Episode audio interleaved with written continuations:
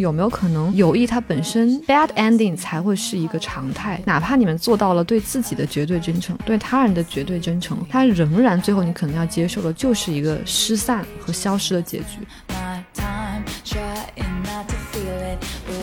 并不是 bad ending 才是最终的形态，而是我们对 happy ending 的定义太狭窄了。嗯，我们会觉得亲密无间才叫做 happy ending，但我现在会觉得分开也是 happy ending，若即若离也是 happy ending。十年之后你们完全在两个大洲工作，你们只是在一个下雨天偶然想起对方，也是一种 happy ending。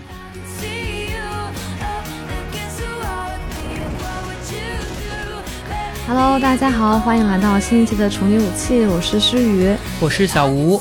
今天我们又回到一个我们话题的舒适区。哦，怎么就是舒适区了呢？是我们的敏感区。好像有很多期节目都聊过这个话题。对，但是并没有因此减少对他的困扰，因为这困惑实在是太多了。但我们最近对他有一些些阶段性的思考。啊，但我那天其实听到有人在就是豆瓣小组，就听播客小组里面吐槽，就说不喜欢主播的开场故弄玄虚，就是卖关子，说因为明明你们发出来的时候，在标题里面已经写的很清楚了，这一期的主题是什么，开头还在那里大卖玄虚，就没必要。好好好，那那我们就是听从一下意见，这一期就单刀直入。对，我们又一次回到了友谊这个话题。我们其实想要从一个很小的一个点切入，就大家会不会都跟我们有一样的困惑，是在跟朋友聊天的时候，朋友不秒回你的消息，或者说他回别人消息比回你更勤，或者不回你的消息却发了朋友圈，或者你每条都秒回他，他却时隔很久才回复你。总而言之，是因为我们觉得友谊在我们的人生中其实是一个非常重要的课题，但我们好像又经常觉得自己付出了一片真心给朋友，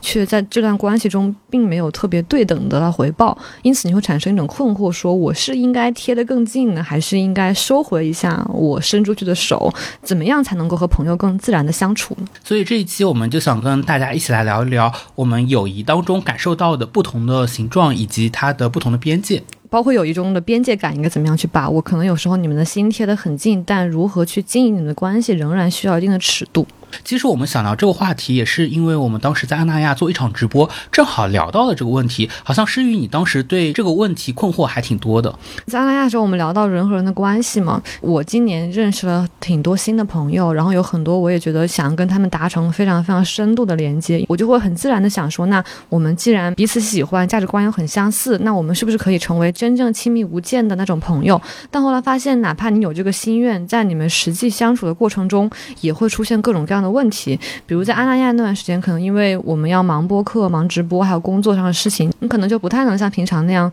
很频繁的在群聊里面回复别人的消息。但你会发现，一旦你停下来了。我静下来了，没有跟他们主动说话，然后那个群聊就安静了很久很久，就再也没有人主动说话了。我才突然恍然大悟，哦，原来以前这段关系是靠我单方面的热情来维持的。那是不是我的朋友们其实没有像我需要他们那样需要我？哦，我也有类似的感受，诶，就有的时候我在一个群聊里面，我可能是那个最主动承担说话的那个角色，我有的时候到后期也会怀疑说，哎，是不是？有一点点像是我自己单方面的希望大家紧紧的团结在一起，所以有的时候我甚至会去做一个测验，比如说我刻意的就故意的，我比如说两天不说话，看看这个群聊是什么反应。很多时候反应就跟你说的一样，这个群聊就安静了，然后这个时候你其实会感到一种茫然若失。嗯，我其实记得就是之前有一个你和其他朋友在群，但我不在，但你们有些人我也认识嘛，然后后来他们有一次转述给我，就是说群聊中的 A 他其实本来不怎么在你们这个群聊说话，但他有。突然问 B 说：“哎，那个群怎么没人讲话了？”B 就说：“哦，可能是因为小吴不怎么讲话了吧。”然后 A 就说：“啊，可是小吴为什么不说话了？”B 就说：“有没有可能是因为他说话你都不怎么理他呢？”A 就说：“啊，没有啊，还好吧。” 突然让我反而宽慰了一些，我突然意识到别人可能也有也会意识到这个问题，因为我之前会担心说他安静了，其实没有人发现，除了我自己。不，但你要知道，你是得庆幸这个群里有 B 这样的人，可能绝大多数群里的人都是 A，就是他会觉得怪怪的啊，这个以前总冒红点的地方，怎么突然安静没人讲话了？是咋了？怎么都不出来热闹热闹了？就这么个心态，而不是说哦，是不是他不开心？他为什么不讲话？每个人面对沉默的态度是不一样的。哎，但这一点我们两个是不是都比较像啊？我们经经常会在跟朋友的聊天，或者说在一些小群当中承担着那个主动发起的角色。我觉得也不光是主动发起，就是当有别人在里面主动说句话的时候，我会很开心，然后我会认为我有一个去回应别人说的每一句话的义务。就我很害怕让别人的话落地了，哪怕那句话不是我说的，但我会替他尴尬。哦，所以我觉得微信对我来说出的最好用的功能是引用，因为你可以引用不同的前面别人说的话，比如说你这个群聊里面有 A、B、C，然后 A、B、C，你觉得你要雨露均沾，你都要回应一下，你就引用一下 A，然后回应一下 A，引用 B 回应 B，引用 C 回应 C。我以为你刚刚说微信除了最好用的功能是表情包，就是因为你要回复人太多了，以至于无法回复，就用表情包来一个一个表达你的心情。但这一点我的感受恰好相反啊，我经常会觉得用表情包回应是一种敷衍。哦，对，所以我有的时候看到我给朋友发一长串话，然后朋友回我一个表情包的时候，我有的时候会觉得他是不是在敷衍我？对，表情包是会有一点比文字要轻一些的感觉，所以我会交错这个间替的使用。就只有文字的话会让人感到太沉重，只有表情包又会太敷衍，所以我会先回一小段文字，然后再配上一个表情包，它的轻重程度就恰到好处。对对对，就一般是先文字后表情包，它好像是一个，就是你也把自己的真心交出去了，然后最后再以一个相对轻松的一个句号作为结尾。对，但我想知道是每个人就是在群聊里面都有我们这么多心理活动吗？就是要担心轻重。我觉得应该不是诶，就像你的那一次比较忙，然后你的群聊就安静了一会儿嘛。嗯，我不知道后来他是怎么推进和解决的。就是我喝中药把自己调理好了，然后又开始在里面主动说话了。是我先意识到了我很久没有说话，然后我想是不是因为我不主动导致他们不说话，我就主动说了几句。他们那时间可能也很忙，然后等忙完那阵，他们就又来回复我了，或者我们会私聊这样子。我其实也有发现，我有好几个群聊，最后就这个群聊有点像就沉入海底了嘛。出现在我在这个群里面说话，没有人回我之后，我有点赌气的成分，然后我就就不说话了。然后有的时候我就再也不说话了，然后这个群聊就沉默了。其实有一个我们的共同群聊就是这样的。但是你知道，是因为那个群聊的人数会多一些。哦，他已经超过了个一个合适的。我觉得，比如三个人、四个人的群是很容易维持亲密的，就是、就是当他出现不亲密的时刻，你要重新恢复亲密可能会容易一点，因为你可能你中间和其中的一两个人你们私下有过私聊的话，你在群聊里重新再说，就很容易都热络起来。但如果群聊超过五个人、五六个人的话，你只跟里面的可能一两个人私聊沟通过，然后你再发群里，可能就只有一两个人回你，那那个群还是热络不起来。所以我有发现，我自己比较活跃的小群就是三到五个人，嗯，对，最多就是五个。对，但我自己其实也有感觉到，就大家对于要不要秒回消息这件事的态度是不一样的。就我觉得小吴其实是个特别明显的，我朋友里特别少见的，一定会秒回消息的人。只要我看到了，我就会秒回消息，并且我甚至有的时候会夸张到什么程度呢？我看到这条消息，但是我两分钟之后我就是有个采访，我会在这两分钟之内说，我接下来有采访，我无法秒回你了，但是我采访结束后会第一时间秒回你。对，我觉得这个就是最让人安心的朋友，就是你说这个话，其实能够给别人提供很多安全感。嗯，因为当一段消息的沉默石沉海底的话，大家的恐惧是来源于要猜测。你不知道对面发生了什么，然后他就会猜说是不是我打扰你了，或者你太忙了之类的。但如果你告诉他说我在忙，我之后回你，其实就打消了他这种我是不是打扰到你的恐惧感。其实这就类似于你替别人多想了一层嘛。但很多人其实不会这样，他就会直接说忙完再来找你。如果别人已经跟我说忙完再来找你，对我来说已经很有安全感了，就是我知道他此刻在忙。我我的意思是说，他可能两个小时没回你，然后两小时零一分时告诉你，哦，我刚刚在忙。哦，懂。就是一个事前和事后。包括我有意识到有一种人格类型，也就是我们身边最多的人格类型 INFP，他们就是不爱回微信。我觉得这个不代表着他们不喜欢我们。跟有的我的 INFP 的朋友们聊天是以天际的，我今天回了你，他明天回我，我后天回他，他大后天再回我。就是我起初不是这样，我起初是他一发我我就秒回，嗯我还发现秒回他也就石沉大海了，我们也不会因此热络起来。哎，但我觉得就是你要区分不同的人格类型，不是说就是每个人他在回消息这件事情上的偏好和倾向，然后去品的。而且很多人，如果你一开始和后来出现落差，是很难受；但如果你从一而终，一直是那样，就会很好。比如说，我有一个好朋友，哦，其实就是给我们播客设计 logo 的小德，哦，对，然后我跟他关系很好嘛，然后他是一个喜欢画画的人，然后他画画的时候就会很沉浸式投入在画板里面，然后就不看手机。我们以前经常一起约着去看电影啊，或者聊书啊之类的，但他就是一个不怎么出现在互联网世界的人，因为你知道他在搞创作，然后经常我给他发消息，他可能一个星期之后才会回我。就我们播客的 logo 请他设计嘛，然后我就买了一个小礼物准备送他。我们的播客是一月份上线的，就是一月份请他画的，然后当时跟他说要送他礼物，请他吃饭，一直到今天还没有约上，但是礼物送出去了，也没有，还在我家客厅放着呢。啊为什么呀？因为就联系不上他，他知不知道我们播客已经上线半年了呀？有可能不知道。哎，那你说他，比如说一个星期不回你的消息，就是我就会很困惑。我当然理解大家对于互联网的这个使用程度和掌握程度不一样，但是真的会一个星期都不看微信吗他？可能就是一个星期没有看微信，就他可能会有些别的通讯工具，包括他以前的交友圈可能主要在国外。然后不在国内，然后包括他现在是和父母住在一起，他有非常非常充实的现实生活，他就是不一定在意互联网。然后也以前也有过，偶尔我会发现他没有回我的微信消息，但我们微博也是互关的，然后发现他在微博上点赞了我，我就会立刻抓住他发私信，就是为什么不回我微信？哎，我老在朋友圈看到这个，就是曹宁老师，曹老师他有超爱发朋友圈，然后他朋友圈之后，我经常看到有人在底下催说：“曹宁回我一下微信。然后曹老师就出现在我们三个人的群聊里面说话，就 是在朋友圈装死，然后出现在群聊里面讲话。对，但我其实也能够理解曹老师。曹老师之前好像发微博说过，就是你在群聊里说话的压力是小于你跟别人单点联系的压力，对哦，因为会有一个第三者在场。我经常感觉我就是你们俩关系中的第三者，可能经常有话想跟你说，但是不好意思主动找你，然后就会出现在一个有我也在的群聊里。是吗？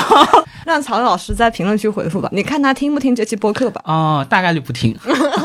那我们就保保留这一段，检验一下。对，但是另一种方向就可能就是有的人，如果他以前对你是能够秒回的，然后后面突然做不到了，你就会有特别大的落差感嘛。哦我记得，因为我其实大多数时候是一个能秒回微信的人，但我今年写毕业论文的时候，就我知道我只要看到微信消息也会分神，所以我就直接把电脑上的微信端退出，然后手机就放在床上，然后离开那个间卧室去写写论文。然后我就会固定在每天的中午十二点吃饭、吃中饭、吃晚饭和睡前这三个时间段回消息。就其实这样的话，你不会错过太久嘛，因为中间也就隔两三个小时，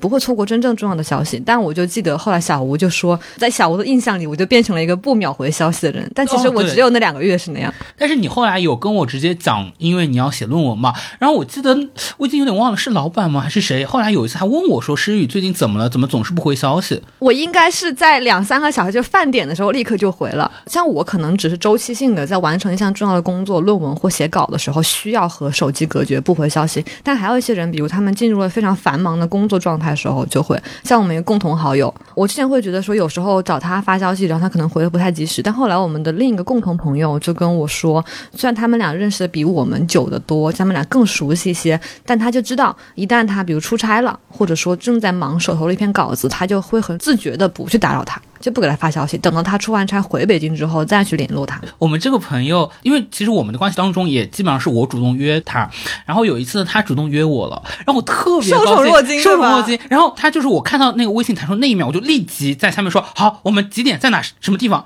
然后又是人大喊了。又过了五天还是一周，他又过来找我说：“哦，他说当时他约我的那个步骤已经花去了他当时所有的心力了，然后他需要这一周来平复。这个时候一周之后我们才成功约上了。但我特别理解你，就是因为一般都是我们去主动约别人，但你经常这样做，显得自己特别像友谊中的舔狗。当人家稍微主动一次的时候，我就会特别感动。我应该没有跟任何人讲过，就是我和张姐认识的时候，我们是因为一起都在我们的前司实习嘛，慢慢熟络起来。里面都是我主动问他说要不要一起去实习，要不要一起回家。其实我挺想讨好他的，包括我们在地铁上聊 idol 什么的，就我也会顺着他的话说。然后后来在我们认识一个星期的时候，在一个周五的晚上，他第一次突然给我发微信，主动给我发微信说晚上要不要一起吃饭？那时候其实已经七点多了，就是其实我已经吃过晚饭了。他问我吃了吗？要不要一起去吃饭？然后我立刻说我没吃，然后就下去跟他又吃了一餐。其实我当时已经撑得要吐，但是我就跟他说我没吃饭，因为我想跟他单独吃一次饭。姐，你知道张姐是会群发消息的吗？她在大厂上班之后，她经常可能到她快下班的时候，确实一天让她非常非常是崩溃。他会问你要不要喝酒，对吧？对他有群发给我，对，因为我跟她可能有三个共同的群聊，我就发现她在这三个群聊里都发了喝酒吗？喝酒吗？对对对，那个时刻，我我不知道后来我是怎么把自己调理好了，我倒觉得也没什么问题，嗯因为我意识到我其实不是一个类似于备胎，就不是说他给谁发了以后，那个人拒绝他，他再来找我，是他同步的，就是找一百个人，就是他平等的，。不不把真心付出给任何一个人。对，然后我有的时候觉得我最快抢到那个橄榄枝，我还挺挺牛的。很像爱豆在演唱会上做饭撒，就是把娃娃撒下去，谁抓到就是谁的。哦，但你就还是会觉得呀，那偶像和粉丝的关系就是不平等的呀。凭什么我们俩都是素人，但是他在我们的关系中他是偶像，而我是那个追逐他的粉丝呢？就你也会期待别人回馈给你同等的爱吗？哎，那姐，你是指跟他的关系当中，你起初就有产生了这么一种小小的不平等，还是说很多关系当中都会有这种感觉？我最近在反思，就我和人的关系，我在亲密关系中的一个问题是，我经常就是会喜欢上不喜欢我的人，或者说我就是喜欢不喜欢我的人。就像张继科，张继科老师名言：“人就是贱。”我觉得我对人和我对所有关系，其实都隐隐的有这点，就你得不到的东西，你就会更想要嘛。总是我想要主动伸手去和他贴贴的那种感觉。他们往往就是可以不用像我这样，比如说揣摩我喜欢吃什么，我今天约你吃饭方不方便这样。他们可能就是会哦想到我了，那约我一下。但我可能就会特别欣喜若狂，说哦原来他心里是有我的。这个背后的心理原因是什么呢？我不知道。我刚才也在想，难道我就没有说那些更主动对我的朋友吗？我觉得也有。我觉得问题可能在于视角，我的眼。眼睛可能就会更多的注意到那些我认为我们是朋友，但却是我付出更多的人，而那些对我付出特别多的。人，比如你现在坐我旁边有一个 Jellycat 的娃娃，那个娃娃是我初中最好的朋友送给我的。然后他当时就听说我搬新家了，然后就买了一个娃娃送我。包括我们俩在微博上的互动，也是他特别频繁的给我留言，然后经常他主动给我发微信消息，然后我找他会比较少一点。我有时候也会很内疚，但这种内疚很快就会被安全感冲冲淡。我知道在这段关系中你是安全的，当你感到安全的时候，你就会花更少的心力去维系它。因为我感觉好像一个渣男啊。但我觉得是因为你们之间的信任基础太强了，因为你们认识那么多年。因为我那一次来你们家，就第一次认识你的舍友兼发小冷姐嘛。对，就是我们在第一期播客里讲到朋友再见的时候，我有一个从幼儿园开始。就认识了一群发小，然后其中一个现在就在跟我在北京一起合租，是我的室友。我感觉你们俩的关系就是非常深厚，这个很奇怪，因为你们俩互称对方大名。对，就是我们会叫对方就是就是张三李四这样叫。嗯，张三。对，就吃饭的时候就哎张三，你要不要讲一下这个？然后说呃李四，你等下回家把钥匙带上，就这种。这个点很奇怪，但是我反而有的时候觉得是因为你们认识真的太久时间了，你们才不需要一个好像看似像昵称的这样的一个东西再来维系你们之间的关系的排他性，就不需要任何形式上的东西，就是你就是张三，我就是张三，你就是可以被我所接纳。嗯，有时候我发现哈。一个看起来越冷漠的称呼，反而会是你刻意想要拉近跟别人关系。比如我和我们关系特别好的朋友，他姓王，以前我们可能就会叫他名字的后两个字来表示亲昵，但这种亲昵其实带有表演性质的形式上的东西的。然后后来，当我们跟他真正亲密，然后我又想用不那么生分的客套来跟他表现我们真正亲密时候，我们就会叫对方就是王某。对，第一次听到这个称呼时候，我惊呆了，对吧？然后他叫我叫刘某，哦，然后我叫我室友叫冷某。真的吗？叫你叫吴某。我其实是来了北方之后，来了北京之后，才第一次发现大家会称呼你名字后两个字。但我觉得不是北方的原因，是因为大学的原因。真的吗？是因为读大学了，就是大家变成了一群十八到二十二岁的小大人，初入成人社会的时候，就会有这种。假如有一个女生叫李小雨，然后大家陌生人第一次见面，在大学校园就会叫她哎小雨，听着很亲昵，但是。但其实，如果我是跟他认识二十年，我说，哎，李小雨在干嘛？就会这样讲。因为我很希望我的朋友们都叫我小吴，然后我觉得大部分朋友们都会叫我小吴。但是你会发现，比如说在我们编辑部，仍然会有一些。嗯，前辈他们还是会叫我名字后两个字，就是我杰杰，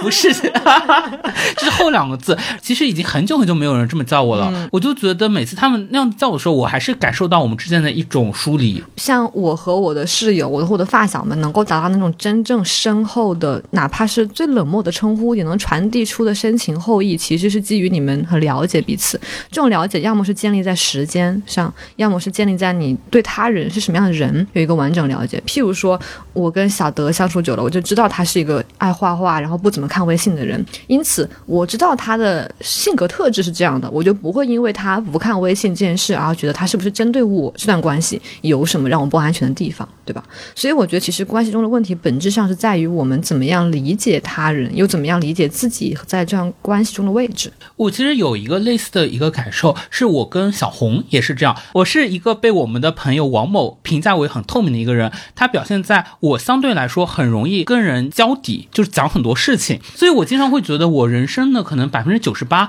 被我的亲密的朋友们都所掌握和了解了，就我是一个没有什么大秘密的人。但是我的朋友小红，嗯，有一天就是当我们已经这么熟之后，她突然跟我讲了一个，比如说她家里面的一个什么事情呀，然后我才发现说，哦，我们已经这么熟了，这个事情我却是第一次了解，并且她后面又补了一句话说，哦，可是这可能只是我生活的百分之四十。那一刻，我其实第一反应是会有一点隐隐的失落的。我的可能九十八的东西你都知道，但是反过来，你给我的是百分之四十，在那一秒对我来说是一个不对的。但是接下来很快我又自己调理好了。我是怎么调理好的呢？我想起来，他之前跟我讲的另一个事情，是他在大学期间他最好的一个朋友，是在毕业很多年之后，当他们偶然谈及的时候。这个最好的朋友才得知了关于他的家世的一个基础事实，对，但这个基础事实我其实已经掌握了，我不知道是不是那一刻我觉得我打败了他大学时候最好的朋友，是我意识到可能对于一部分人来说，他的性格。就是很害怕被人看见的，他其实希望自己有一个很安全的一个区域，然后他自己躲在这个区域里面，朋友们可以进到他这个区域的可能客厅，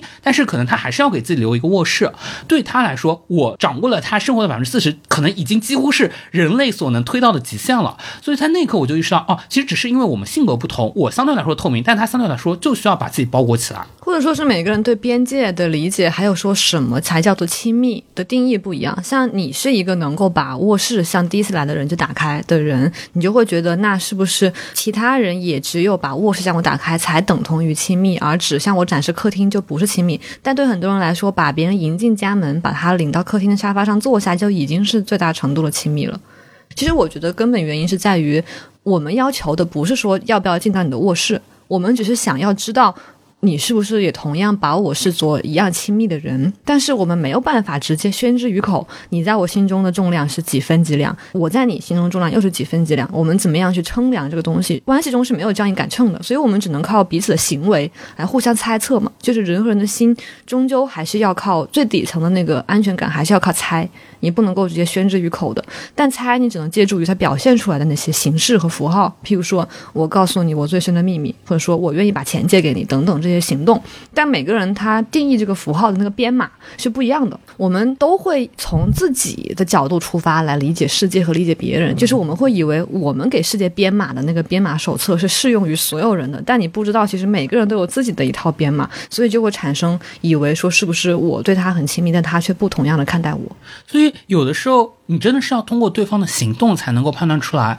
我一直对我。以前的一位职场上的一位朋友，就会有一点点的困惑，因为他有的时候说话真的说的让我很生气，就是就是他经常说一些就是反正很刺激到我的话。对，但是我是什么时候就那一刻，我觉得我们俩那个信任基础真正建立起来了，是因为我之前经历过一次不是很好的一个职场的一个离职事件嘛。嗯，我有朋友是那个职场上面的一个直接的受害者，但是可能在一段时间里面，他是那个唯一的受害者，就很容易使他变成一个靶子，变成被别人。所挖掘和攻击的对象，但是这个时候，我们的这个朋友站了出来，他直接发了一条公开发了一条朋友圈，说他不是唯一一个受害者，我是第二个。然后那一刻，我觉得牛逼啊，姐！就是我会觉得我愿意跟他做一辈子朋友。当然，他并没有在直接帮我，但是我觉得那一刻他有勇气揭开自己的伤疤，并且他揭开那个伤疤很容易给他带来非常大的压力和攻击和抨击，但他觉得没有关系。那一刻，我愿意做这样的事情。你重新了解到这个朋友和你的亲密感在哪里，其实是来源于你看到他人格的一个底色，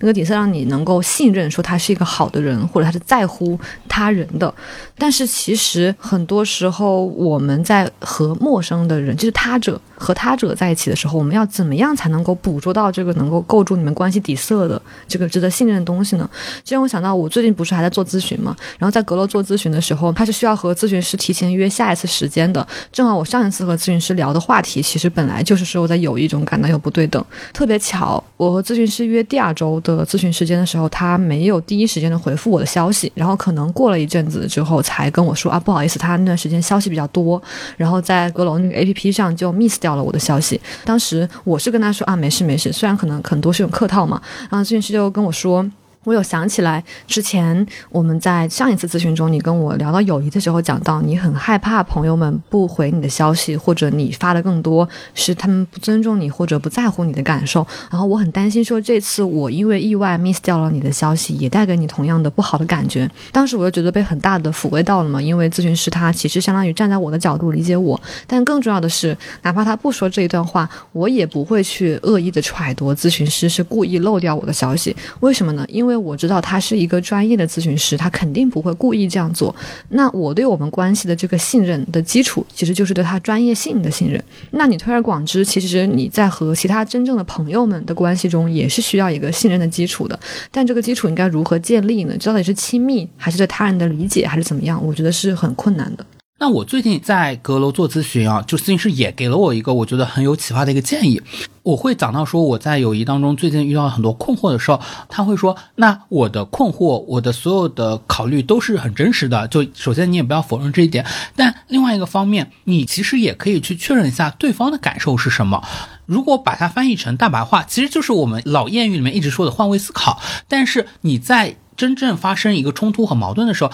你去做到这一点是有一点点困难的。我会发现，我此后啊，就是真的在遇到这样类似情境的时候，我采用了这种方式去把它当做一个方法去使用的时候，真的会好一些。这是咨询师这个角色对我来说的一个启发。因为阁楼咨询师也会跟我说啊，他承担的一个角色就是一个接近于透明的一个容器，他可以去接纳和包容我的投射。我有的时候会觉得，我们在友谊当中，有的时候太强调于自己了，就自我。我的感受特别重要，你为什么没有办法去接纳我来爱我？但是反过来。我们也可以先做到的是，我们先去确认，我们先去共情对方的立场。但是这并不意味着你就要放弃自己的感受和立场，你其实可以把它放到第二步，然后第二步你再去看一看，哎，我这个时候我的感受是什么，我的判断是什么。其实就相当于我们刚刚说的，大家理解世界和他人都是有一套编码手册的。那这个编码手册上这个行动对应的是什么？大家都是从自己怎么编码来理解的。但你很难想象说他的成长经历，他看待世界的方式会让他编出跟你不一样的码。可能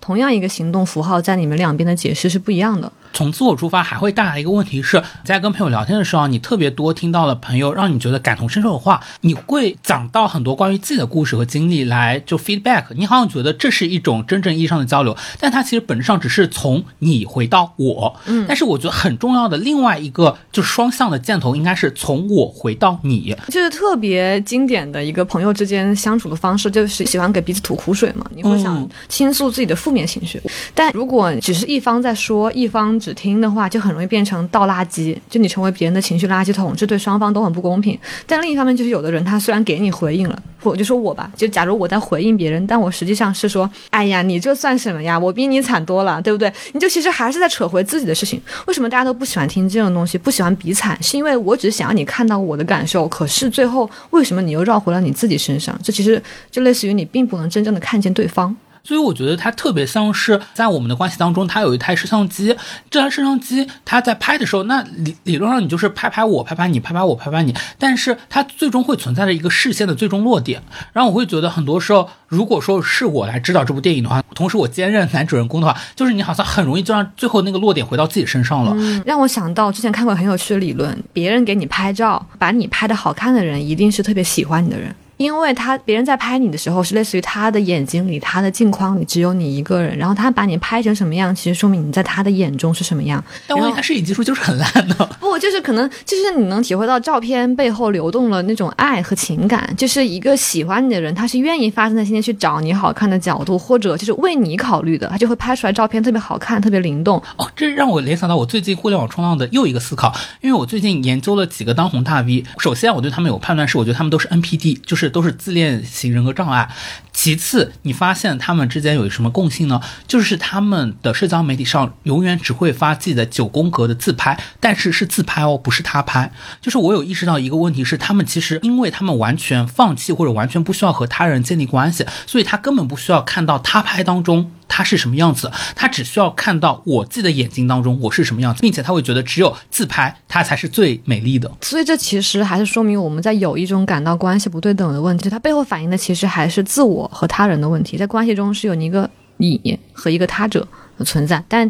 我觉得很多时候在关系中的不对等感，是因为我们并没能真正的看见对方。我最近有一个新的感悟是，我们都知道写文章或者勾画人物是分为扁平人物和圆形人物的嘛？那在好专业的文学理论，能不能解释一下？没有，就我觉得小学语文课老师应该就会讲这个东西吧，就是说一个人物是扁平的，就是脸谱式的人物嘛，就比如喜羊羊与灰太狼。Yeah，就是一个好一个坏，一个人他就特别恶，一个人他就特别善这样子。然后圆形人物就是我们所谓的有人物弧光，就是他有很多复杂的面相，他可能是一个小偷，但他同时是一个父亲，他对他的孩子是怎样的，但他在社会上是怎样的，他就是有很多面的嘛。大家都会觉得那很明显，那扁平人物是更不好的，就是更浅薄的，而圆形人物是更复杂、更有深度，是带有真正理解性的东西嘛。我天然的就会觉得。我和我的朋友，我一定是理解他们的，那他们在我这一定是圆形人物吧？但我最近才明白，好像其实我把我的朋友们都是当做扁平人物来理解的。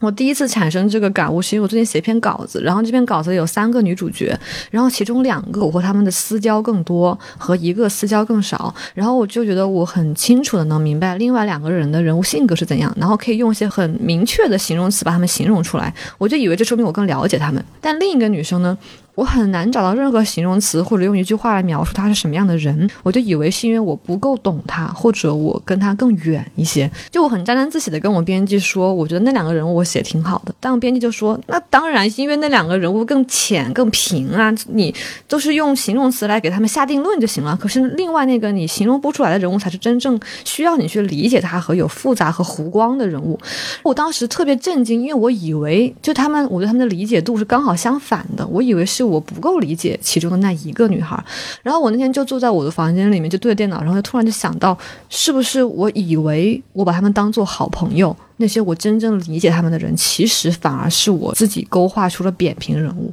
我理解的只是我看到了他们的那一个侧面的样子。那你后面有发现他们有别的侧面吗？你更相熟的采访对象，后来我的选择是，我去跟那个我觉得更远的女主角走得更熟了，又很更好对她下定义了。没有，就揭露她那些确实有复杂面相的东西，哦我看到了她身上的更多面。有可能你以自以为懂一个人，或者你自以为懂你的朋友，只是因为你没有真正看见他。当你真正看见他的时候，你的朋友们可能都会，你突然会发现他也许是一个你没有想象过的样子。或者我会觉得是我们会被你们之间的关系有点像蒙蔽了双眼，你并不能真正的把它当做一个彻底独立的个体去审视它。因为我也经常会想一个问题，就是比如说我们写特稿嘛，特稿就是要揭露人物的复杂性，但是我其实很少会把我的朋友置于这样的一个位置当中，我其实很难去想象他们作为一个特稿的一个主人公，他们的复杂性是什么？是因为你可能天然的作为朋友，你会想回避他们身上的那些对你来说不够兼容的、有毛刺的那些。是的，是的，就是因为你需要维持你们亲密的关系，然后这个亲密的关系就把那些可能丰富出来、凸出来的旁逸斜枝给抹平了。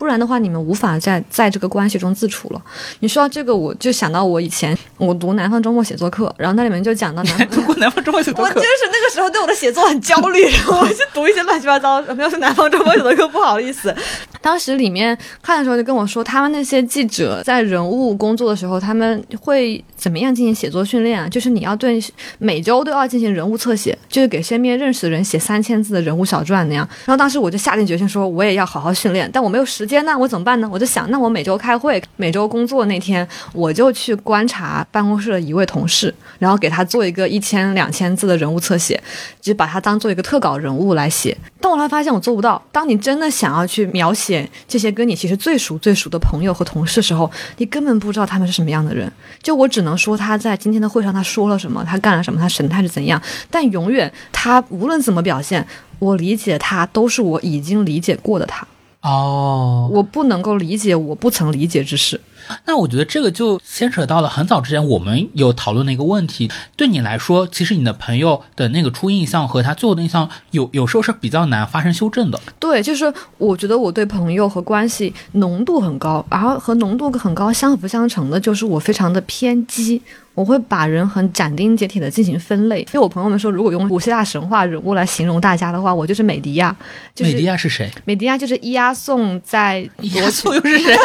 出现了好多人名反正。她就是古代的一个公主吧。呃，有一个勇士，他要来他们这个这个公主的国家来夺取金羊毛，他就利用公主娶了公主，因为这个公主就类似于背叛了自己的父父王和兄弟，然后就爱上这个勇士，为他夺取了他要的东西。结果这个勇士最后又抛弃了他，然后这个公主就非常生气，一个人在外地背井离乡，结果又害死了自己的父兄和王国，就被这个男人抛弃。就是她有极端的爱和极端的恨，她就非常仇恨，然后就杀死了这个勇士和他的新欢，然后又日日对着爱琴海哭泣，就是悲叹自己为什么会杀掉自己的父兄。天哪！所以爱琴海不会就是他的眼泪吧啊，？那倒不是，也也可能并不是爱琴海，就我们进行一些史诗上的乱讲。对一些野史上的乱编，反正他的人物形象就是爱憎分明嘛，哦他的情感非常激烈。我经常觉得，我对于我的朋友们和进入我生命中的每个人，也是会像美迪亚这样进行分类。就在我世界中，只有爱的想死和恨的想死，想要捅死这两个面相。然后一旦我的朋友被我划入爱的想死，我就会想要和他们陷入极端的爱恋、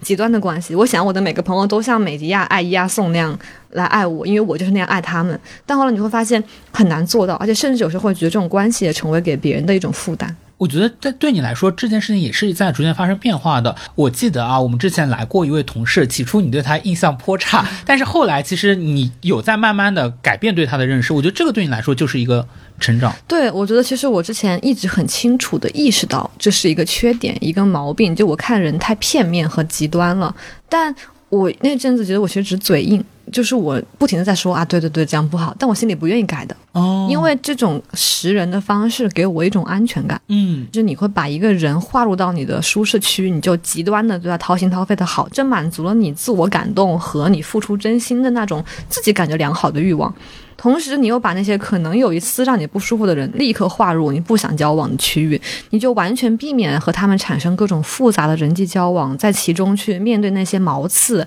它其实是一个非常自我中心，以自己的舒适为最高要求的处理关系的方式。因为你去理解一个人，尤其是一个也许已经被你化为讨厌的人的阵营的人的时候，这个理解是有大量的成本和心血的，会觉得是需要去至少占用你大脑的情感的运算系统。嗯，但万一啊，你投入了一些，你会发现有可能得到一些很好的一个反馈。但说回来，就像我说，我和咨询师的信任关系的基础是建立在专业性上。那我和朋友们的信任其实建立在心与心的亲密或者理解上。但如果我把他们理解的是扁平人物，并没有真的把他们理解成一个他们真正所示的那种原型的样子的话，那种亲密很大程度上，我们友谊的基础也是我幻想出来的。他是不是还是像之前我们有聊到的一个问题，是不是是我们把自己想的太重要了？就很多时候我们有点理不清我们在这个世界上承担的责任和义务。我们觉得这个世界的万事万物都是自我的一个延伸，这就会导致说啊，这个万事万物当中有一点点没有满足我的期待，我这个就变成了我心头的一根刺。我们没有办法去接受啊，其实世界上的很多事物就是不随着我们心意去发展的。嗯，而且还有很多时候，你会觉得我已经全心全意的为你付出了，那你理所当然就应该回报给我我想要的，或者同等形式、同等强度的关系。但其实不是这样的，其实它的背谬是好多层的。其中，首先一层就是说，并不是你付出了什么，别人就一定要回报给你什么。第二，就是即使人家也想同等回报给你，但你们对于那那个回报出了亲密的方式是什么样理解也是不同的。这也是我们这一期最早就想跟大家聊的，就是友谊是有不同形状的。就我们付出的爱是这个样子，别人付出爱也许是另外一个样子，但那样的一种形状，并不代表着他的真心好像就比我们少了一样。对我感觉啊，我是想以同一种模式对待我的所有朋友。比如说我的人际关系是同心圆的话，那最核心的 close friend 那个圈，我就想用一个方式覆盖所有在这个圈里的人。哪怕我的相处有很多种方式，那我也只会说用第二种方式去覆盖第二层圆圈里的同一批人。他可能是按照不同的层级，我有不同的远近亲疏的方式，但是我没有想过，哪怕是同一个圈层，都是跟我最最亲密的朋友，他们也是不同的人，你是不同的个体，他们对待关系的要求是不一样的，所以妄想用一个行为方式去覆盖所有的人，是一个特别自我中心的想法。其实你刚刚讲到的是，你之前对于友谊可能是一种分层的方式啊，我现在越来越觉得它甚至分层都没有办法去覆盖友谊的那样一种多元性和异质性，以及就每一个具体的人就会有一种具体的你们关系之间的相处模式。所以我现在觉得就是可以采用私人定制，就是每一个朋友你就可以定制跟他的相处模式。之前互联网不是流行一个词叫搭子嘛，就饭搭子、电影搭子，好像你可以把自己生活拆解成不同的零件，然后每个零件都找一个搭子。但我没有那么喜喜欢这个概念，是因为我觉得搭子好像某种意义上你就抹除了真心，就工具化了。对，你们只是一起做一件事情。但我们可以从这个概念衍生一下，我觉得你们可以有叉叉朋友、叉叉朋友、叉叉朋友。我以前经常会刷到微博上一个特别搞笑的一个段子，我就会把它，比如说群发给五个我觉得我非常亲密的朋友。但是你会发现，这五个亲密的朋友对此的反应可能是很不一样的。有的人可能第一时间就哈哈哈，然后有的人不仅哈哈哈，他给出了一些非常精辟的就回应，说明他完全 get 到你的笑点了。然后有的朋友可能就不回这一条，他。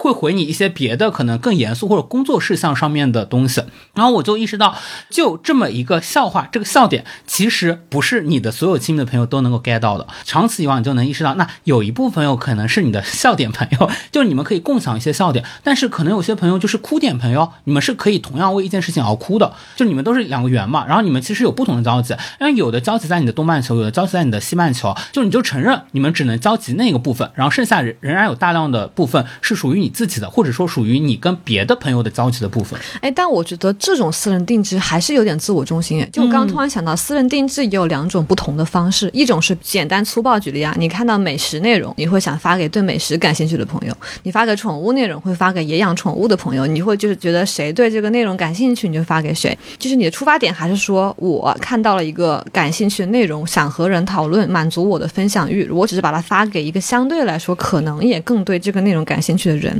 他其实是在满足我的分享欲嘛？但我想的是，可能真正的私人定制是说，有的朋友他习惯于用互相发搞笑帖子。的方式来交流，有的朋友习惯于可能一年在他最重要的时刻来找你倾诉，这种方式交流；有的朋友他不喜欢在微信上和你交流，他喜欢线下跟你去喝酒这样交流，就是他可能不光是个内容上的，也是一个更深层的沟通方式上的。如果我们只是考虑说什么东西发给什么人，可能还是在从自己的视角出发。哦，我其实这个完全就是你后面想要表达的意思。我只是举了一个例子，可能以前我会有的一种困惑是，我分享一个很好玩的东西，有一些朋友无法给我热情的回应，这时候就让我会觉得我们两个是不是身份了？但是这个朋友可能我们一年见不到几次面，因为他现在不在北京，他在深圳。但是可能一年我去一次深圳，我们线下仍然可以打得火热。就他可能线上就是对我那些搞笑的帖子给不了什么热情的回应，对。但是你们是可以在一年当中。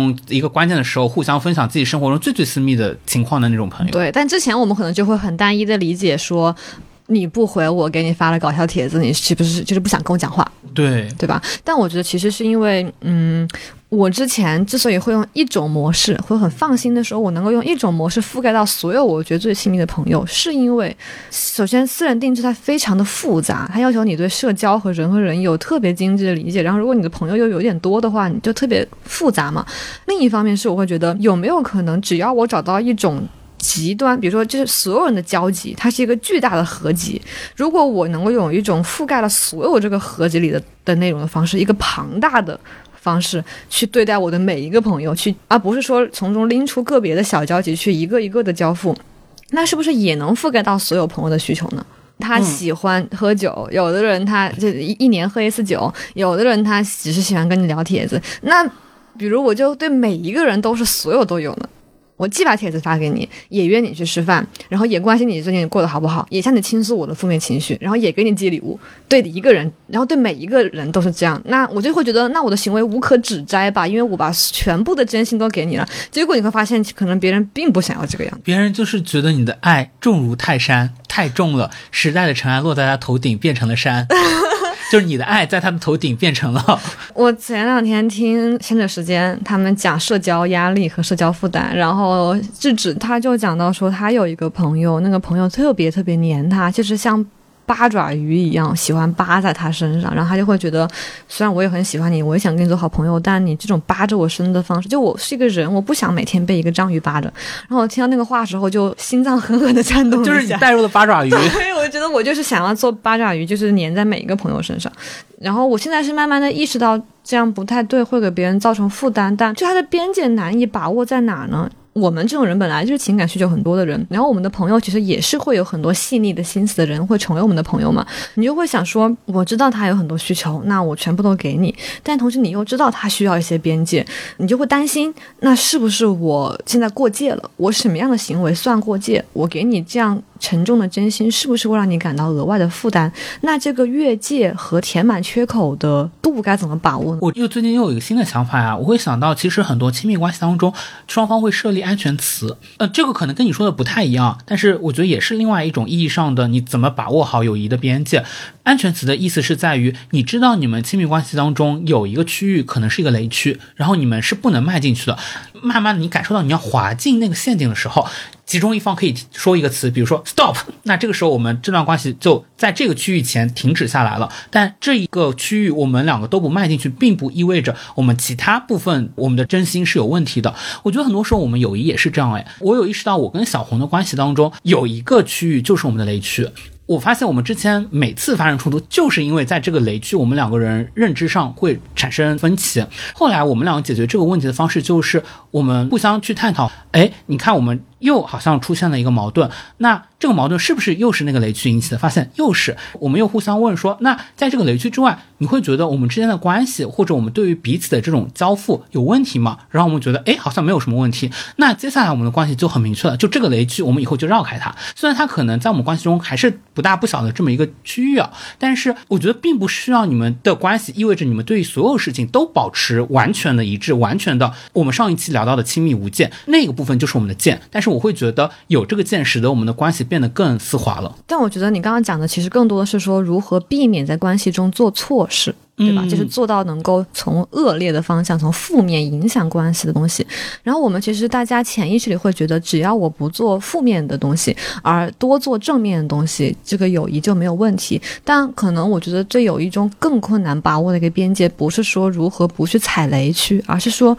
有没有可能我做了很多正面的东西也会是问题？那这个群不说话嘛？那我就每天去私戳他说：“你今天在忙什么啊？今天吃饭了吗？你身体好点了吗？”会不会刚开始他是好的，但到后来对方就也会觉得厌烦？这样我们还有一些朋友会觉得，我吃饭的时候给你布菜，其实只是一种形式上的走程序化的关心，而不是你真正的想要跟他进行灵魂上的交流，是一种无用功。那这种你单纯的一片好心为他的东西，也可能最后滑向一个雷区。那我们该怎么确定说什么时候我该做这些为他好的事，什么时候又做的太多了呢？我在嗯偶尔的情况里面也会带入那个被过度的真心所教育的那个人。我其实会有一个特别大的，可能是我很个人的困惑，就我很怕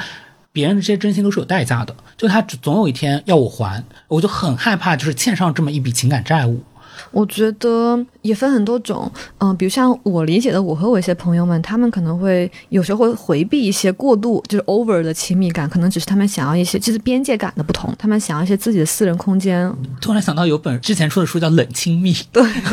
对，可能大家都需要一些自己的就是冷静的时间。但还有一种，就我觉得你刚刚讲的你的情况，可能是因为在核心上，你对待他人关系的逻辑是你在计算，嗯，就是你在算，说有个天平，然后它是几克。你是几克？当你们这个天平的悬殊过大的时候，你就会产生一种不安全感，叫做你亏欠了对方。我觉得是不是对很多人来说，其实感情不是用亏不亏欠来说的？那万一我们刚刚讲说，我们都要找到最适合彼此的关系嘛？因为友谊的形状不一样。呃，比如我的形状是一个很钝的、重重的铁三角，那对有的人来说，它的形状是一个轻轻的、圆形的、不会破的泡泡。但它在天平上一定是重量不对等的吧？如果说这就是他需要的形状，这就是我需要形状，然后我们通过某种方式达成了共识，说这个不对等的秤也可以维持我们友谊的平衡，那也可以，它就是一个不是能用计算来解决的东西。这也是我之前跟阁楼咨询师聊，给我一个特别大的启发。我会特别想要去计算它，某种意义上，我也是在找一个统一的模子去打量我所有的友谊。我甚至啊，我做过非常，我觉得现在回想起来非常荒谬和奇葩的事情，就是我在一些关系当中，可能这个关系的确也涉及到一点点经济利益的纠纷，比如说，因为我们这个关系各自做错了一些事情，导致我个人蒙受了一笔经济上的损失，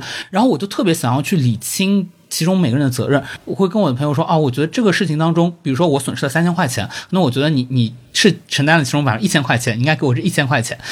我现在想来很荒谬，我真的在意这一千块钱吗？我真的不在意。但为什么我会提出这么一个要求？我觉得是在于我好像除了提出这么一笔一千块钱以外，我没有任何办法去确认他对我的真心了。我会希望说，我的朋友在我面对一个难关的时候，好像我们可以共同的去承担起肩上的重量。但是别的方面对我来说是一个模糊的，它有点像是我把它换算成了物质，嗯然后物质它是一个统一度量衡，就像这个世界上虽然说有美元、有英镑、有欧元、有人民币，它们之间存在着汇率，但是最终他们就可以拿一个黄金，对他们都变成了黄金，但我觉得友谊它不是这样的嘛，它那些感情的部分怎么可能真正给它定价呢？嗯，对。但我觉得刚刚你一方面是在定价，另一方面你其实是在寻找一个通用标准，对和我们刚刚说的那个编码手册很像，就是因为你只能捧着你的编码手册，然后用你所看到的所有这些图案和符号去对照他们的行为来一一看嘛，但你又不知道他们的手册是怎么样的，你就会绞尽脑汁的想找到一个不同的编码体系之间能够达成沟通的，比如一个世界语。我刚刚就想说个比喻，之前我们是我在说中文，你在说火星文，对，然后你就想找到一个世界语对。来一统所有的语言体系，但首先没有不存在这样一个东西，往往相反，你用于最普世、最大众的世界语，which is 金钱。来进行衡量，反而是最伤害关系的东西。就它好像显示出了任何人的编码手册都不重要，你不在乎任何人的真心了，你只在乎那个最最普遍的东西，就失去了所有具体的魅力。而且我觉得从世界语这个专业的这个消亡也可以一窥其中的奥妙。它作为一个想要就实践世界大同理想的专业，现在事实上就变成最少人使用的专业。对，就是好像越接近普遍和大同的东西，反而是离真实的真诚、真心和具体的人越远的。那如果说我们不能够寻求找到一个通用标准来对彼此的想法和行为进行换算的话，那还有什么东西可以让两个人与人、肉与肉、心与心之间的隔阂得到消弭呢？人有什么方式可以真的理解对方呢？听上去已经有了答案。我没有，我没有答案，咱也很笨嘛，啥也不会。咱唯一知道就是是，那有没有可能真诚的沟通可以解决这些东西呢？就真心是足以弥补心与心，人心隔肚皮嘛？是不是真心可以消弭肚皮这种物理隔阂所带来的那个东西呢？但我觉得有一个问题是，你想真心它是有温度的，但是你如果去感知到它的温度，你只能触碰它，你只能贴贴。我觉得你很难在五米之外感受到另一个人的真心。我之前的一个思考就是，每个人类应该是有自己的最佳观赏距离的。很多时候，我们俩的痛苦都是在于，我们刚开始认识一个新朋友的时候，我们觉得他非常好，我们特别想要跟他变成亲密的朋友。但事实上，有可能这个朋友是你们在刚刚认识五米的那个距离是他的最佳观赏距离，那个时候他会呈现出他作为人类最美妙的一个形态。但是当你拉近三米、一米，就像你刚刚说的，人就是贱嘛，人就是特别希望得寸进尺，人会觉得我们距离一米的时候，我们的快乐的阈值一定就是五米的时候的五倍。但是很多时候我觉得不是这样的，我觉得有的人就是很适合贴贴，但有的人他可能就是不需要那么多的真心。对，我觉得对我来说，我的编码体系里对应的那个百分百亲密的东西就是贴贴。就我想和我所有的好朋友一视同仁的紧紧贴在一起，但我后来发现，不是每个人都想跟我贴贴。我最开始发现这点的时候，就会很受伤嘛。然后特别搞笑，就是有段时间我发现一个我特别想贴贴的朋友，他不想跟我贴贴，然后我就在微博上和小红书上发一些伤春悲秋之语，然后我们那个共同好友就过来跟我说说刘某最近很在意王某。然后我说啊，你怎么看出来的？因为我也没有指名道姓。然后他就说，你都站在全世界中心呼唤王某的爱了。王某作何反应？我们不会听这期播客，你有没有发现，我们其实还蛮在意我们的朋友们听不听我们的播客？我不在意。你不在意？我不在意哦好，那只只留下这个世界，只有我在意了。对我已经找到了别的形状，就是我们的形状里可以没有播客这个东西。我就会发现，哦，真的好像想要和所有人都百分之百的贴贴，是一个特别理想主义、特别幼稚又特别偷懒的方式。哦，是一方面是你也不太想知道他的最佳观赏距离是多少，另一方面你也不会想绞尽脑汁去说，有的人是不是抱抱更合适，是不是呃一起玩游戏更合适，更合适不敢讲。但你后来发现，有的人他拒绝了你贴贴的信号，但他有另一种方式，可能偷偷牵了牵你的衣角，就他依然需要你，依然喜欢你。他们是在用别的释放出的信号来告诉你，我对你仍然是有感情的。呃，我其实还在阁楼做过一次咨询，是关于我在一个团体当中感受到的这种不对等感，是因为那次我们正好从团建结束嘛。整个团建可能就是我策划我负责的比较多，但是有的时候我会感受到，好像我付出了很多东西，但是大家感知不到。嗯，有一次是因为我的书包被落在了后面，然后等我发现的时候，我发现这个书包被人踩了几脚，但是没有人发现。然后那一刻我会觉得好像大家不是那么在在意我。我跟咨询师聊到这个问题的时候，咨询师说，对这些一定你当时是非常难受的，但是你同时你可以去想一想，哎，给你释放出这些不好信号的朋友们，他们。是不是有哪些时刻也让你觉得哦，其实他们做了一件让你觉得他们是在交付真心的事情。然后我就想到说，是有一次我跟我的另一位朋友，我们一起在喂小羊，因为为了小羊，我们就脱离了大部队，那个大部队需要往下一个目的地去进发了。等我跟我的朋友赶到的时候，我突然间发现整个大部队都在等我，等我们两个。然后我就问其中的一位朋友说：“就为什么大家都在等我们？”这个朋友说：“哦，是因为我们知道你很容易在团队当中感受到被遗弃感，所以这一次我们决定要等你。”然后那一刻我就特别感动。但是我后来发现，其实是姐其中做了大量的幕后工作。就你知道那个人其实是我吗？就是你只是拽过了团队中的随意一个人问他件事，然后他答复了一个我之前告诉他为什么我们在等你的答案。哦，而且当时其实他也落在后面，我一个人在最前面，然后我联络了团队里的所有人，告诉大家我们现在在哪集合，然后我们现在是在干嘛，我们现在为什么要在等小屋？就是我以为通过这个例子，我感受到了大家的真心，但我其实只是还是感受到了一个已经确认真心的人的真心。没有没有，还是有大家的真心。对，就是因为当时的过程中，所有人就我们不用讲很多话，他们就立刻明白了，我们当然要等小屋啊。你像你也会时时怀疑朋友们对你的真心吗？一个必须要类似于在火里练过一百遍才能够得到验证的真心，你才会稍微放一点心。我也在阁楼向我的咨询师问过这个问题，然后当时他就跟我说，其实本质上，你对于友谊和关系的不确定，是你对自己的不认可。就是你不认可他人对你的真心，是因为你不认可你自己，你觉得你自己可能不值得被这样对待。为什么好像在我和我真正亲密的朋友中，我总觉得是我在讨好别人，然后当对方说出了一些伤害我的话的时候，从不会认为是对方有错或者对方误解了我，而我会认为是不是我还有哪里做的不够好。咨询师他就很简单的拨开了这个迷雾，他会告诉我说，他以前也碰到过很多别的来访者，也咨询过这个问题，但是通过他的经验，他会认为。一个能够像我这样去反思，或者说去询问这段关系中我做错什么的人，不会是一个特别自负或者 ego 特别巨大的人。而我要做的，如果想在关系中真正的承认别人，你要做第一件事情是承认自己。而我一直觉得，就是认可自己是个特别难的事。然后我的咨询师就建议我，他就告诉我很多很实用的小技巧，他告诉我每天自己可以在日记本上记一句鼓励自己的话。比如说，当天我跟他做咨询，他就说：“你可以说啊，今天我在阁楼做一次咨询，我的咨询师认可了我的想法，我不是一个自负的人，我是一个很好的人。”就每天写一句夸自己的话，你就可以慢慢的改变自己，然后从而就改变你在关系中看待自己和看待他人的方式。我最近一次跟阁楼咨询师的聊天也有相似的感受，就那一次我咨询的部分，我跟你之间关系的困扰 OK，是我们因为有一次之间出现了一些 beef beef，你会说我特别容易误解你吗？我特别容易把你往一个很坏的方面去想，然后这件事情其实后面也会让我去重新思考我自己，然后我有对阁楼咨询师就清楚了这个烦恼，然后我又特别容易不仅把人想坏，我把我自己也想坏，我就说我在这件事情上面，我是不是可能真的从根里就是一个烂透的人？就是你在恶意揣度自己，然后才会恶意揣度别人。格格咨询师给我的建议跟跟你建议很像，他会有说，一个真正的特别喜欢主动伤害别人的人，绝对不可能在此刻感受到这么大的情绪上的负担、心理上的负担，甚至需要专门来做一节心理咨询才能够找到一些答案。就真正想要伤害别人的人不是这样的，但这件事情也并不意味着说我做的。就全对了，我其实还是有很多方面就是有自我改进的空间，但是你从底子上面来说，你肯定是一个希望朋友感受很好的人，所以你这个时候才会出现在我的面前。嗯，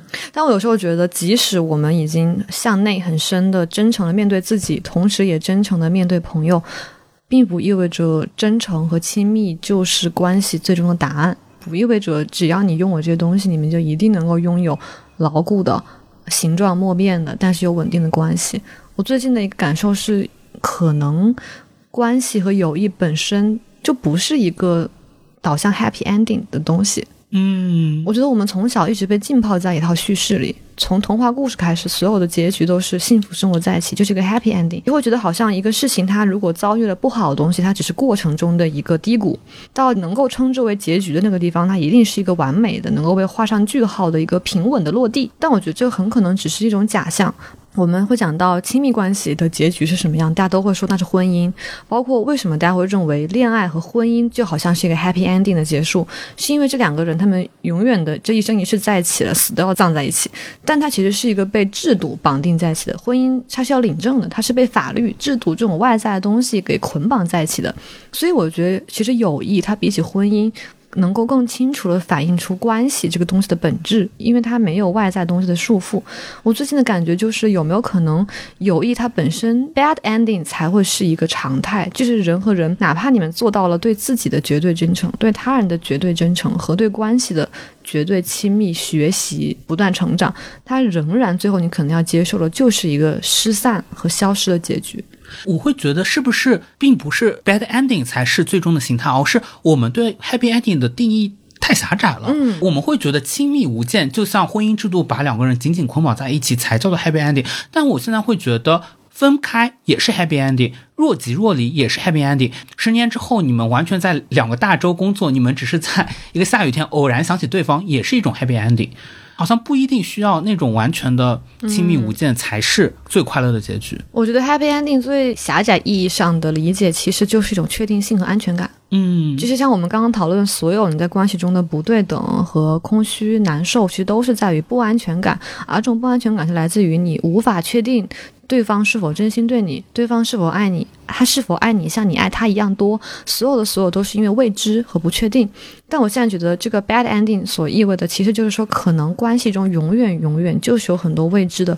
需要靠猜测，需要靠揣摩，而你不能得到一个确凿答案的东西所构成的。我以前会觉得。一段真正亲密的关系，我们是坐在同一辆车上，我的朋友正在驾驶他的车，我就会坐在他的副驾驶上。所有当过司机的人应该都很有经验。你如果是那个司机的话，你特别讨厌副驾驶的那个人，一直跟你说你应该怎么开，怎么开，怎么开。从司机的角度来说，你很能理解嘛，因为他会觉得这辆车我是司机，我才应该去掌控方向。但是副驾驶上那个人，他不停的指挥，其实也有其道理，因为他会觉得我就是这车上的一个乘客，这辆车他万一出车祸了，我们每个人都有生命安全。如果说他开错了路口，我们每个人都要为此付出时间成本。但是我现在会觉得可能。不一定是你一定会坐在别人的那辆人生的车上，而是我们各自开着我们自己的车，不存在我们驾驶我们的车，但是偶尔我们去对方的车上串串门。但我现在有时候甚至感觉，可能不一定人生一定是在开车，或者一定有路开倒车。就是我，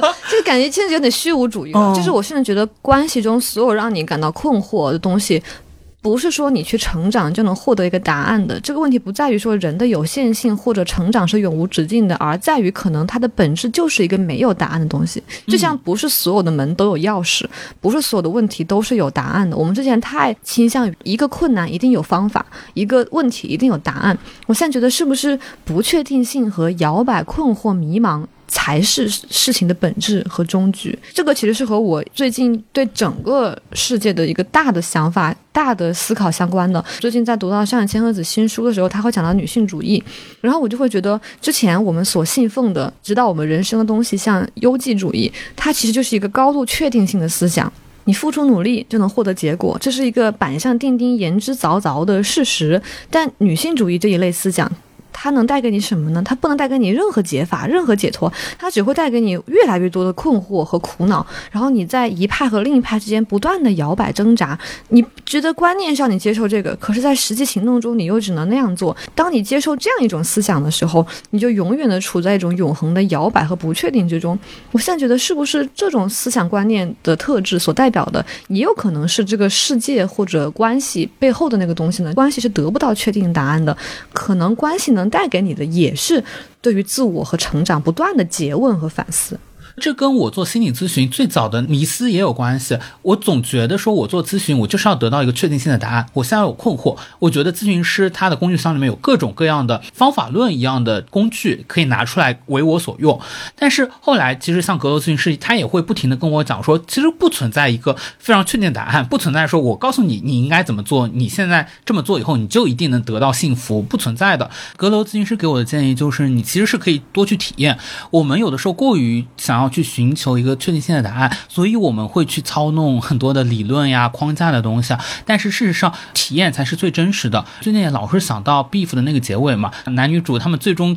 走进了那样的一段关系，会觉得那一幕场景就是把他们的关系完全的具象化了，就他们进入一个无人之境。这种关系的终点是只有他们两个人才能够抵达的，而不是任何一个书本上教会你的关系的终点。对我甚至觉得关系不一定是有终点的。我们好像从小到大一直很习惯于说，我们自己的生命是，比如说从零岁到一百岁，从生到死亡是有两端，然后它是一个线段，然后关系也是从我们认识到这个进度条的亲密度走到百分之百，也是一个线段。但我真的觉得很可能它只是有一个开始，但它通向哪里是完全未知，它是一个射线，它有各种各样的形状，甚至可以弯曲，可以发散。解释要长生不老药啊，没有终点。那不敢，就是关系它可能最终并不导向任何确定的东西，反而你可能在这个关系中走得越深，你看到的困惑和问题就会越多。对，我会觉得你们可以一起携手努力，走进一个无人之境吧，走进一个新的境界。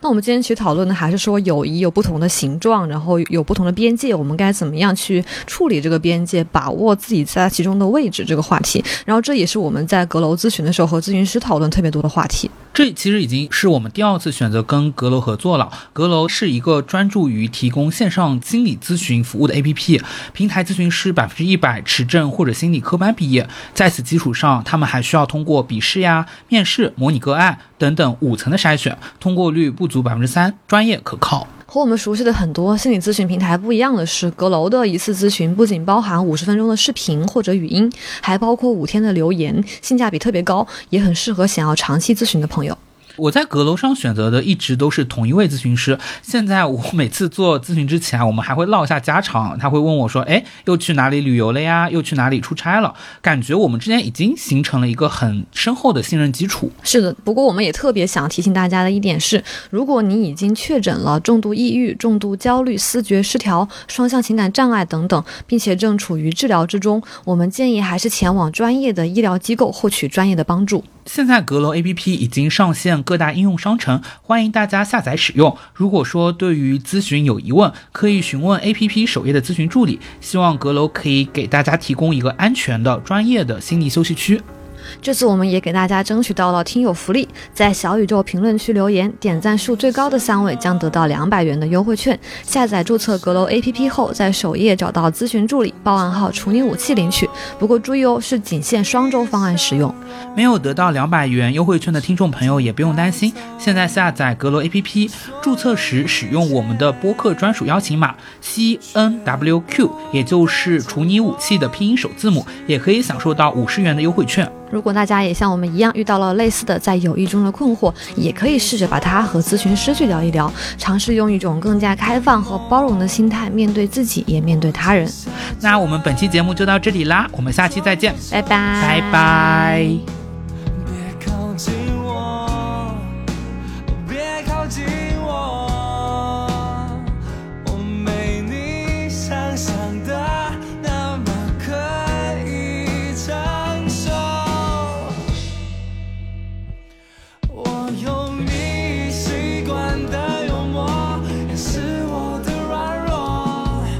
谢收听处女武器播客。如果喜欢我们的节目，欢迎在 show notes 里扫码添加小助手微信，进入我们的听友群。你也可以在小宇宙、喜马拉雅、网易云音乐、苹果播客、Spotify 订阅处女武器。同时，也特别欢迎在微博和微信公众号关注处女武器播客，或者写信给我们的邮箱。复杂世界里，我们期待与你赤裸相遇。